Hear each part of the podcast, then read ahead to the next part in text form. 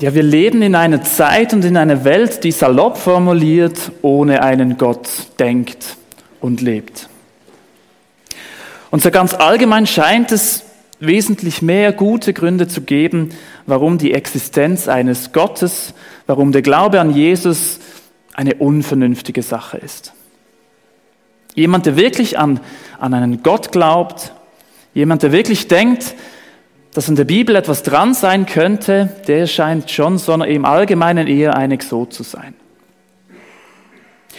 Und weil das so ist, sind diejenigen, die das eben vielleicht doch für wahr halten, teilweise dann auch etwas gehemmt, um über ihren Glauben oder um über ihre Überzeugungen zu reden. Denn wenn ich mich da oute, wenn ich mich oute, dass ich das glaube, dann, dann könnten da ja gewisse schwierige Fragen kommen. Und auf diese könnte ich ja dann vielleicht nicht wirklich eine Antwort geben, weil ich vielleicht ehrlich gesagt auch nicht wirklich eine schlaue Antwort kenne. Und dann sage ich doch lieber nicht allzu viel, dann komme ich nicht in eine unangenehme Situation und ich bringe den Glauben nicht in eine unangenehme Situation, wenn sich plötzlich herausstellt, dass da irgendwie mehr Fragen als sonst etwas sind. Ich frage jetzt nicht nach, aber vielleicht kennt der eine oder andere von euch ja diese Momente, diese Situationen. Und die kommenden Sonntage und besonders auch die Workshops am nächsten Wochenende, die sollen unseren Glauben ermutigen und auch stärken. Denn wir sind überzeugt, dass es eben sehr wohl sehr gute und, und nachvollziehbare Gründe gibt, warum der christliche Glauben, der Glaube an den Gott der Bibel eine vernünftige Sache ist. Aber heute, heute Morgen bei diesem ersten Teil machen wir zuerst einen großen Schritt zurück. Wir stellen uns nämlich die Frage, braucht es denn überhaupt gute Gründe für unseren Glauben? Letztendlich werden wir doch Gott und, und den Glauben ja sowieso nie beweisen können. Das hat bisher noch nie jemand geschafft. Das werden wir nie schaffen. Lohnt es sich denn da überhaupt, sich solche Gedanken zu machen? Ist es nicht viel wichtiger, dass einfach die Beziehung zu Gott stimmt? Nur Wissen, das ist doch ein Glaube und nicht ein Wissen. Was lohnen sich da jetzt gute Gründe, wenn die mir dann, dann doch, doch nicht weiterhelfen? Wir beginnen mit einem ganz, ganz großen Schritt zurück in die Vergangenheit, so ganz grob und ungefähr ins Jahr 1400 vor Christus. Mose, ihr seht ihn da, Mose hat soeben von Gott einen zweiteiligen Auftrag erhalten. Teil 1, Mose soll zum Pharao gehen zum König vom großen und mächtigen Ägypten. Und er, der Mose, soll jetzt diesem Pharao erklären, dass er sein Volk, die Israeliten, die seit vielen, vielen Jahren in der Sklaverei leben, in Ägypten freilassen soll. Teil 1. Und Teil 2, Mose soll zu seinen Leuten gehen. Zu den Israeliten, zu den versklavten Israeliten. Er soll ihnen mitteilen, dass jetzt die große Stunde der Befreiung gekommen ist. Obwohl sie vom übermächtigen Pharao unterdrückt werden und seine riesige Armee das Sagen hat, sollen sie mit ihm Ägypten verlassen, in eine neue Heimat aufbrechen und in Freiheit leben. Das sind die zwei Teile seines Auftrags. Denken wir mal kurz einen Moment lang über diesen Auftrag nach. Mose, zu diesem Moment war er ein alter, einfacher Mann, der jahrelang Schafe in der Wildnis gehütet hatte. Dieser Mann sollte irgendwie einen Termin bekommen beim Pharao, dem mächtigsten Herrscher zu der damaligen Zeit. Und wenn er das geschafft hat, dann, dann soll er ihm erklären, dass er ab sofort auf Zehntausende billige Arbeitskräfte verzichten soll. Dass Mose die jetzt halt einfach mal mitnehmen möchte. Und dann, dann kommt die vermutlich noch viel schwierigere Aufgabe. Mose soll zu seinem eigenen Volk gehen, den Israeliten, und sagen, hey, liebe Israeliten, euch geht's ja nicht gerade so besonders gut, ihr seid versklavt, aber hey, macht euch keine Sorgen, Schaut nicht auf die vielen Kriege vom Pharao. kein Stress wegen dieser mächtigen Armee. Denk nicht an die super starken Pferde und die krassen Krampfwagen vom Pharao. Blendet das mal alles aus und ich führe euch ins verheißene Land. Folgt mir einfach nach. Ja, okay, wir sind zu Fuß, aber kommt einfach mit. Mal ganz ehrlich, welcher Sklave, der noch bei einigermaßen gesunden Menschenverstand ist, würde sagen, jawohl, auf diesen Schafhirten haben wir gewartet.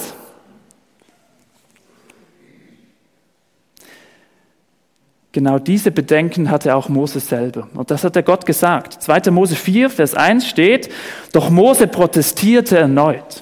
Wir merken, sie waren da schon ein bisschen länger in diesem Dialog, Mose und Gott. Aber sie werden mir nicht glauben und nicht auf mich hören. Sie werden einwenden, der Herr ist dir nicht erschienen. Mose musste seinen eigenen Leuten, musste seine eigenen Leute überzeugen, dass diese Worte von Gott tatsächlich vertrauenswürdig und wahr sind. Die eigenen Leute musste er überzeugen und er musste den wohl größten Kritiker des, des Glaubens de, de, des Gottes von Israel, den Pharao, überzeugen, den größten wahnsinnigen Pharao, der sich selbst als Gott angeschaut hat. Mose stellt hier eine ganz, ganz wichtige und große Frage.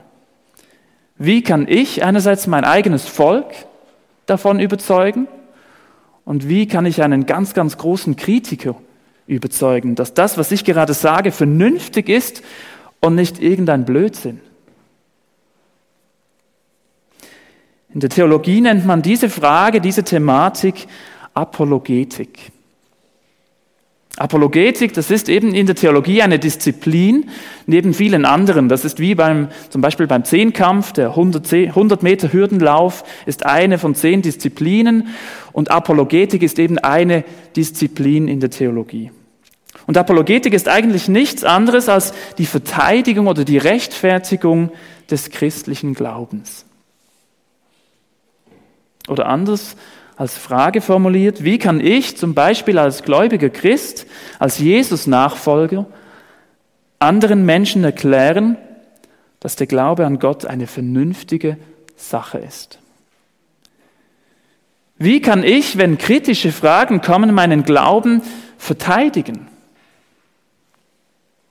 Und da gibt es mindestens drei gute und wichtige Gründe, warum das sehr wichtig ist und, und sinnvoll ist dass man seinen eigenen Glauben, seine eigene Überzeugung anderen gegenüber vertreten kann. Und die möchte ich euch heute Morgen aufzeigen.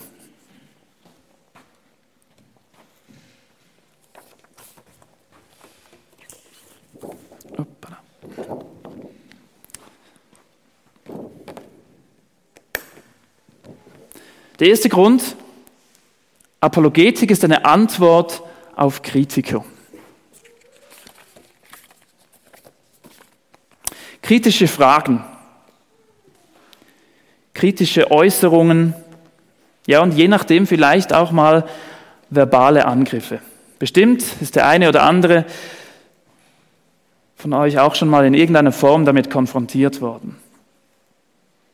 In der Apologetik überlegen wir, wie ich eine vernünftige Antwort geben kann. Eine Antwort, die mein Gegenüber nachvollziehen kann. Auch wenn er das selbst nicht glaubt und auch wenn er selbst so etwas noch nicht erlebt hat. Es gibt zum Beispiel ganz spannende, berühmte Schriften von, von einem Justin. Das war ein gläubiger Mann, ein Kirchenlehrer aus dem zweiten Jahrhundert nach Christus. Dieser Mann wurde letztendlich auch aufgrund seines Glaubens später dann umgebracht. Und von ihm gibt es Schriftstücke, in denen man nachlesen kann, wie er sich gegen falsche Anklagen gegenüber Christen in der damaligen Zeit gewehrt hat. So wurden zu seiner Zeit zum Beispiel immer wieder Christen angeklagt, weil sie Kannibalen seien.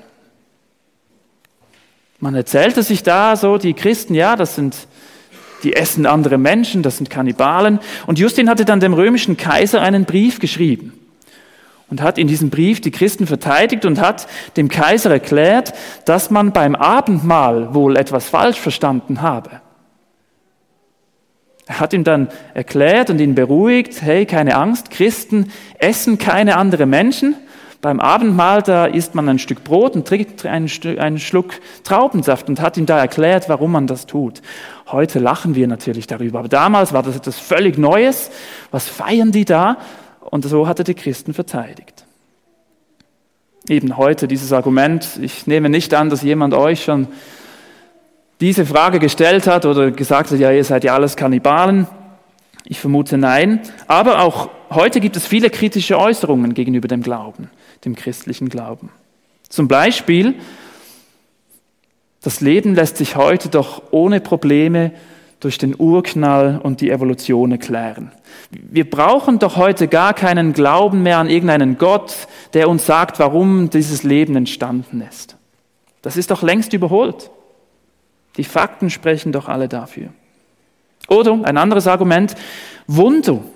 Wunder können nicht geschehen sein, weil sie nicht wissenschaftlich erklärbar sind. Wie, das kann man nicht zusammenbringen.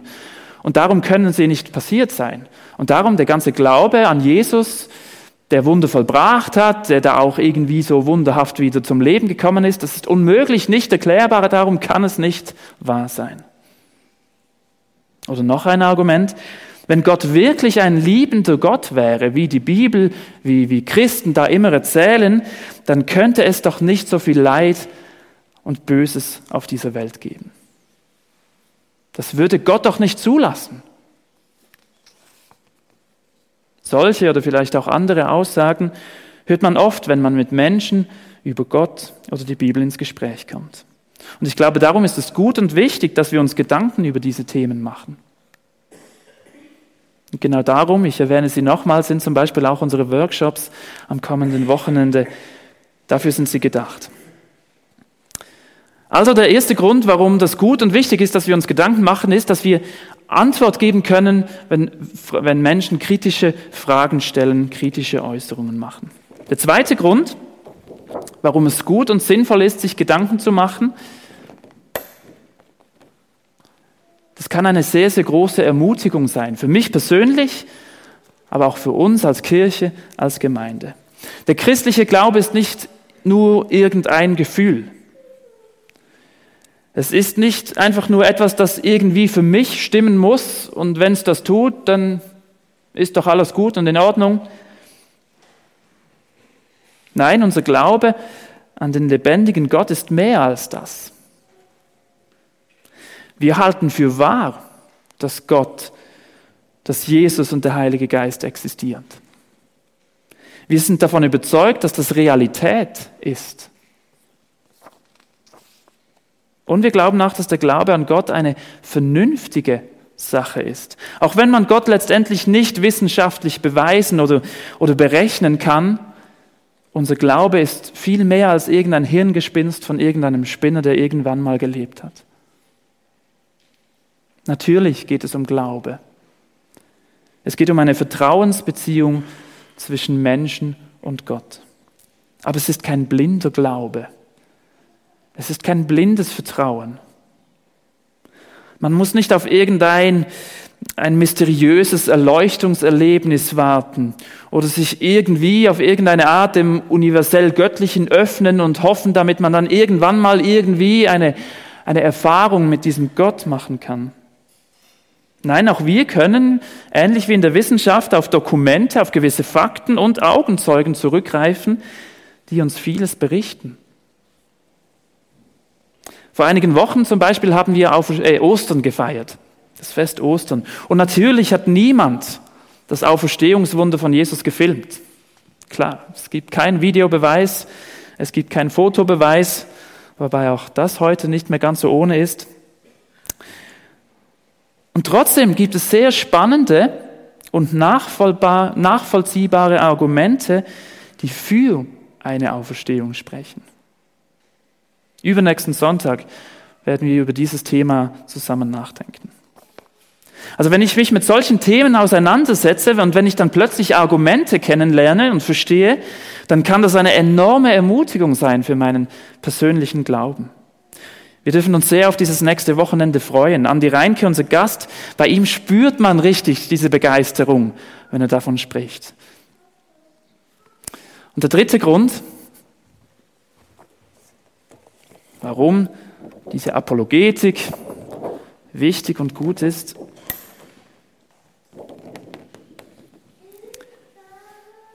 Apologetik will entgegengesetzte Glaubensrichtungen zurückweisen.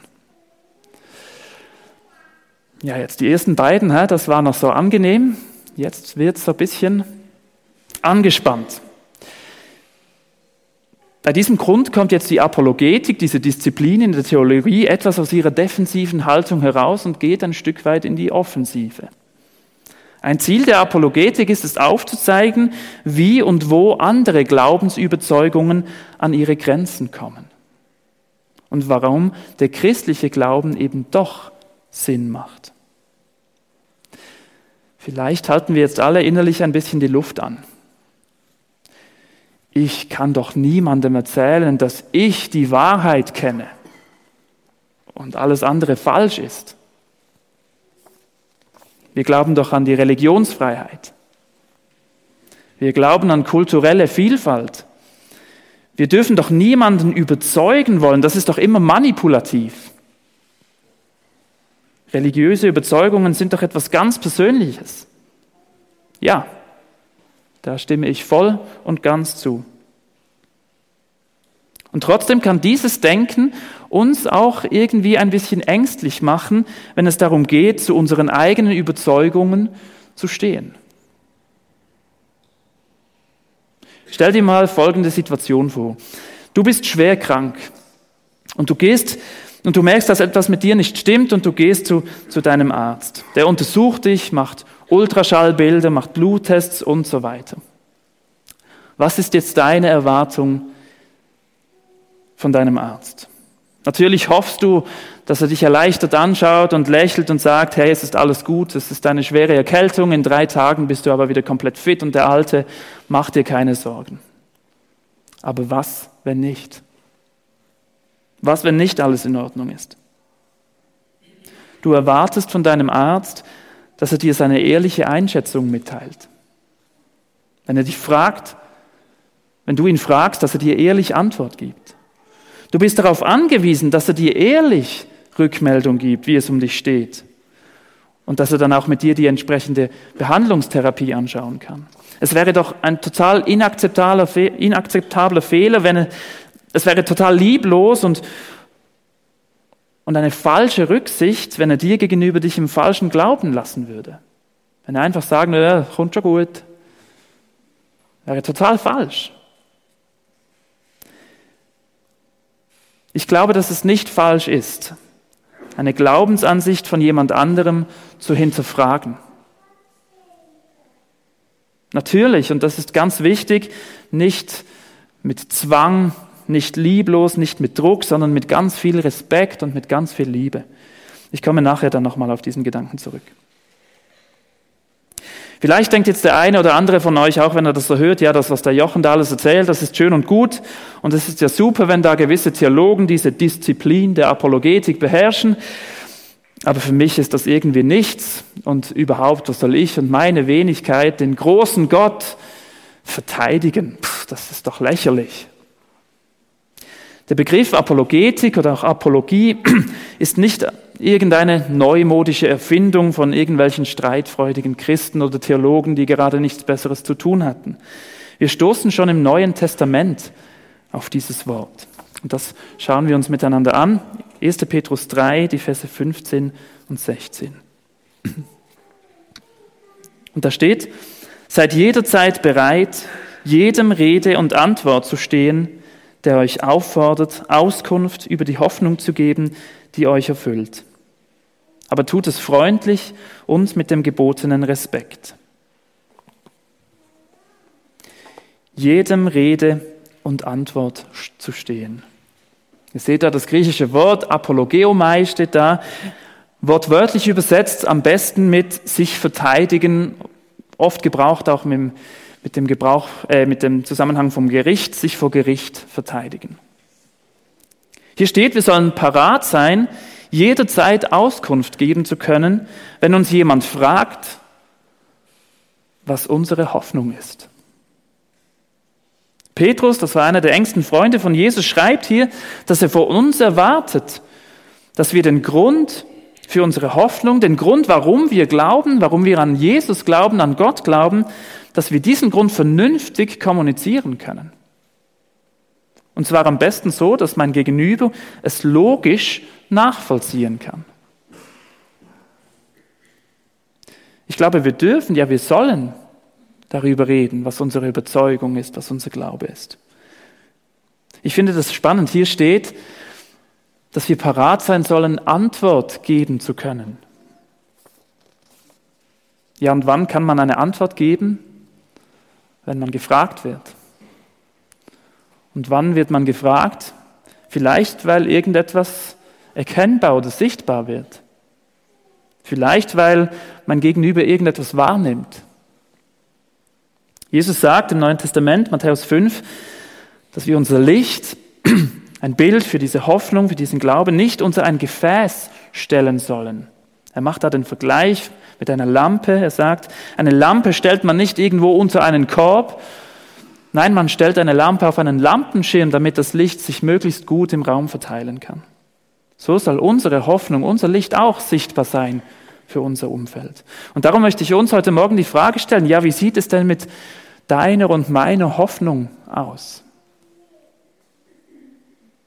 Ist die Hoffnung, die du dank Jesus hast, reine Privatsache? Geht nur dich etwas an und niemand anderes? Gut versteckt, dass sie niemand erkennen kann?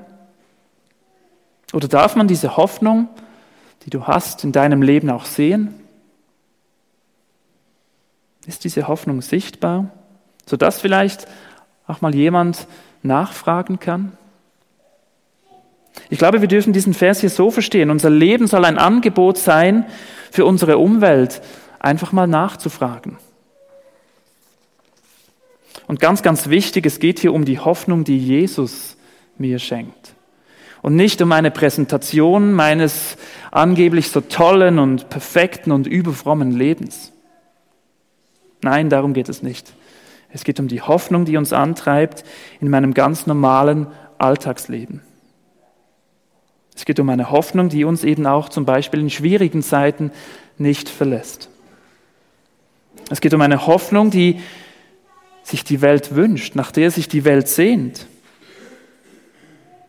Jeder Mensch auf der Welt sehnt sich nach einer Hoffnung, nach einer Lebensperspektive. Und jeder versucht es mit irgendwelchen Dingen zu, zu erfüllen. Und doch oft wird man so brutal enttäuscht. Wie und wo ist diese Hoffnung für andere sichtbar? Und jetzt so am Sonntagmorgen ist das vielleicht das eine, da kräftig mitzusingen und nach dem Gebet lautstark Amen zu sagen. Vielleicht gar nicht so schwer, aber unter der Woche im Alltag ich weiß es nicht. Vielleicht könnte dieser Sonntag ja auch ein kleiner Startschuss sein, gewisse Gewohnheiten mal zu hinterfragen, zu überdenken. Vielleicht ein mutiges Beispiel, warum nicht nächste Woche auf der Zugfahrt nicht einfach mal wieder die Bibel in Buchform nach vorne nehmen, wenn du da etwas drin lesen möchtest und nicht gut getarnt auf dem Handy-Display. Oder warum nicht mal beim Mittagessen im McDonald's wenn du kurz vor dem Essen Danke sagst und betest, einfach kurz die Augen schließen, wie du das vielleicht zu Hause auch machst. Nicht um zu zeigen, wie lange und gut du beten kannst. Ich würde im McDonald's jetzt auch nicht den Stuhl stehen und lange beten vor dem Essen. Aber wir müssen unseren Glauben, unsere Hoffnung ja, ja nicht verstecken. Bitte versteht mich nicht falsch. Ich, ich will hier nicht zu einem überfrommen und irgendwie scheinheiligen Leben und Verhalten aufrufen. Nein, ganz und gar nicht. Aber wenn es dir ein bisschen ähnlich geht wie mir, dann, dann verstehst du ja vielleicht, was ich gerade sagen will.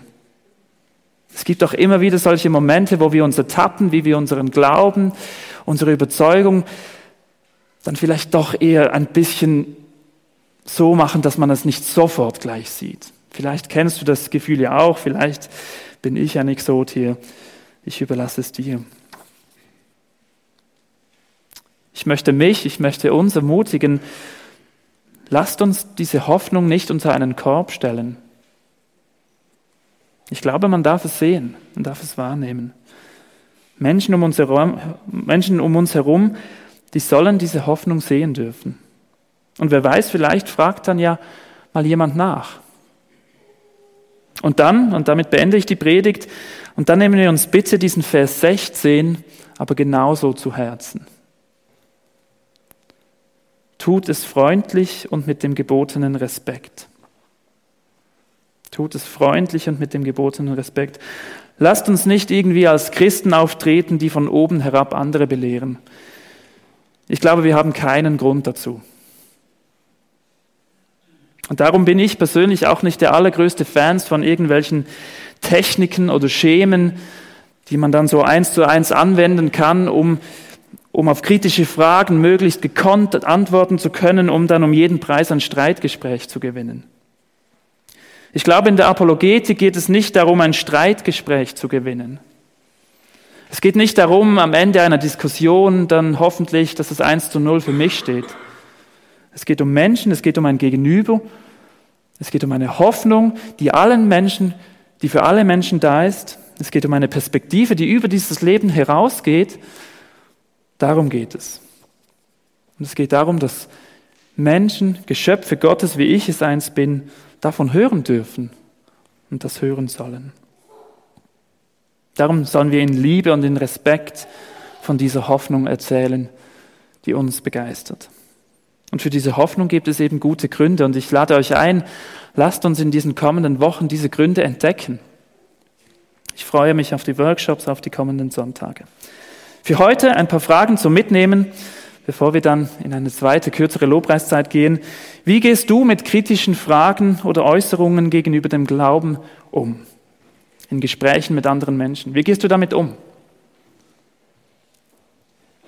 Die zweite Frage, siehst du deinen Glauben als etwas rein Persönliches? Geht das nur dich etwas an und niemand anderen?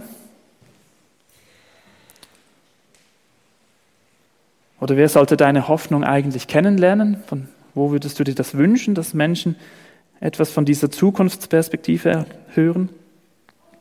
Die dritte Frage, kannst du Auskunft geben über das, was du glaubst, was deine Hoffnung ist?